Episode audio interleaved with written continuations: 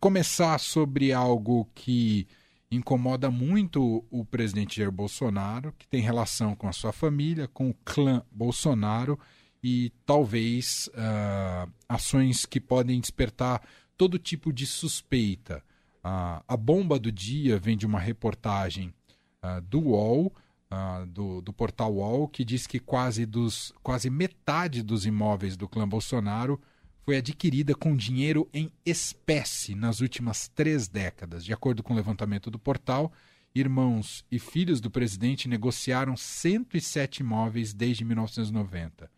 A reportagem indica que desde que Jair Bolsonaro chegou à política, na década de 90, o patrimônio se multiplicou em seus diferentes núcleos familiares. Até 99, a família adquiriu 12 imóveis. Entre vendas e novas aquisições neste ano, o clã segue proprietário de 56 dos 107 imóveis transacionados nas últimas décadas. E aqui tem a informação que gera as, as suspeitas que ao menos 51 dos imóveis foram comprados total ou parcialmente com uso de dinheiro vivo. As compras em moeda corrente nacional somam 13 milhões e meio de reais, segundo o portal de notícias. Haja mala para caber tudo isso, hein, Pedro? Pois é, Manuel. E aí o presidente foi questionado sobre isso é, pelos jornalistas lá em Brasília e respondeu: e daí? Eu entendo a resposta dele, afinal, quem nunca comprou 51 imóveis com dinheiro vivo que jogue a primeira pedra, né, Manuel? Super comum. Super comum. Eu, eu mesmo conheço várias pessoas, assim, até aqui vizinhos, que sempre fazem isso, né? É, agora, é, é hoje ele deu dois pitis, né? O presidente já tinha discutido com jornalistas de manhã, porque em função de estarmos no momento eleitoral, o presidente tem sido obrigado a sair um pouco daquele ambiente controlado que é o cercadinho.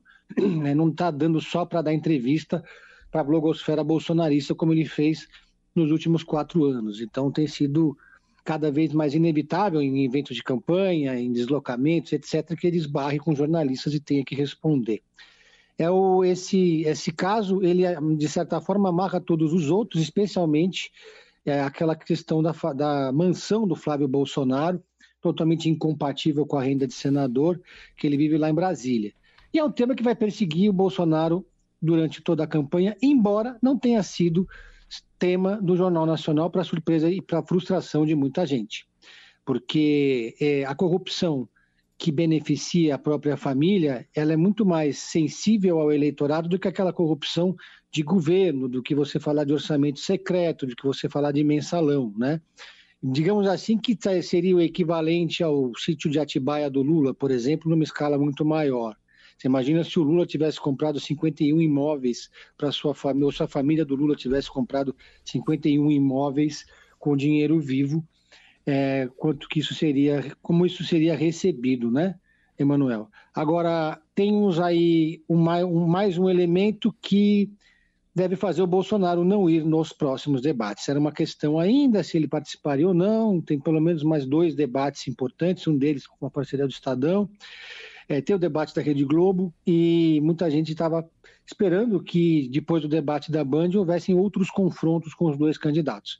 Essa é a pergunta que o Bolsonaro mais teme que seja feita, né? Porque para todas as outras ele tem uma resposta na ponta da língua, mas para essa simplesmente ele não tem resposta.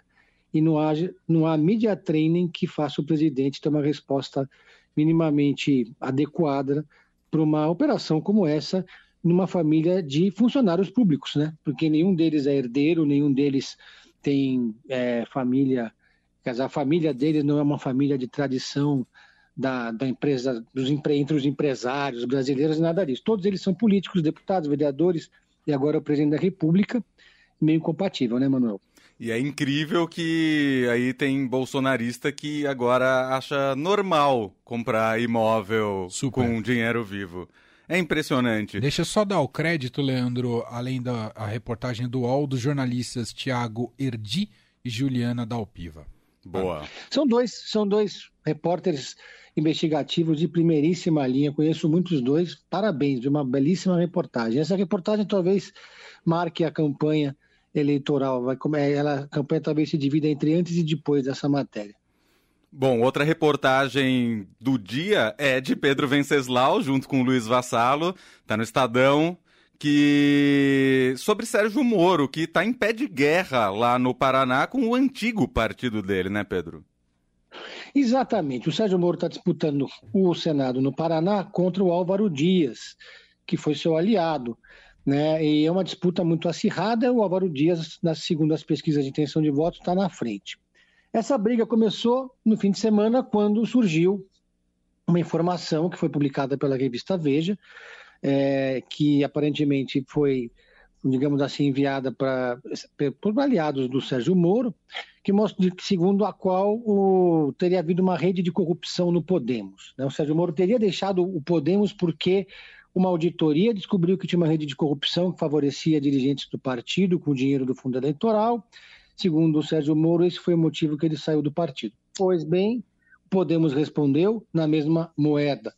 E, e, essa reportagem mostra isso. Podemos acusa o Sérgio Moro de ter levado, de, de pedir dinheiro do fundo partidário para pagar, exigir dinheiro do fundo partidário para pagar itens de luxo, como ternos, como personal stylist, óculos e até mesmo para comprar euros para o Sérgio Moro. Segundo Podemos, ele teria pedido um salário de 40 mil reais para poder sustentar a sua, a sua vida de, é, é, como pré-candidato e, e, durante quatro anos, caso ele perdesse a eleição, ele queria continuar com salário de 40 mil reais, segundo o Podemos. E o pior, o Sérgio Moro é, pediu para a campanha contratar, exigiu que a campanha contratasse uma consultoria de um amigo, que é o seu suplente, em, em Curitiba, no Paraná, e essa empresa desse suplente recebeu 60 mil reais do partido e, segundo Podemos, não comprovou o serviço, não teria feito serviço nenhum, ou seja, uma acusação muito grave.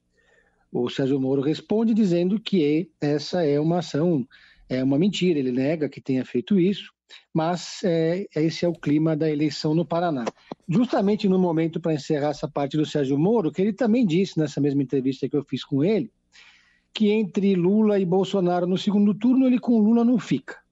E que com o Bolsonaro ele tem divergências, mas também tem convergências. Ou uhum. seja, o Sérgio Moro piscou para o Bolsonaro, para o bolsonarismo, viu que essa é a única chance de vencer a eleição no Paraná, que é um estado conservador. É, o Bolsonaro, o Palácio do Planalto, os bolsonaristas perceberam o recado e deve haver um approach muito em breve entre Sérgio Moro e os seus ex-desafetos bolsonaristas. Muito bem. Vamos acompanhar tudo sobre eleições, tem no estadão.com.br, com nossa equipe de jornalismo e com nosso colunista Pedro Venceslau, que fecha sempre sua participação aqui no fim de tarde com uma dica do Pedro em série. Qual é a de hoje, Pedro? Uma série de espionagem surpreendente argentina chamada Iose, o espião arrependido da Amazon. Conta a incrível história real de um de um infiltrado de um agente do serviço secreto argentino nos anos 80, depois da ditadura, né, os militares estavam meio sem chão, procurando novos inimigos, e aí eles encontraram uma paranoia delirante de que os judeus queriam é, dominar a Patagônia para montar um segundo Estado de Israel. Então eles infiltraram lá esse agente secreto, que passa anos na comunidade judaica, e a história já começa no atentado em 1992 na Embaixada Argentina, que foi o maior atentado já feito na América Latina contra a comunidade judaica. E então foi é um filme, é uma, uma série surpreendente porque mostra como é, era forte o antissemitismo na Argentina naquele período. Muito bem, tá aí a dica do Pedro. Você confere as demais dicas no podcast do Pedro em Série, disponível em qualquer plataforma de streaming ou agregador, ou lá no nosso site radiodorado.com.br. Obrigado, Pedro. Até quinta-feira. Valeu, um abraço Valeu. a todos.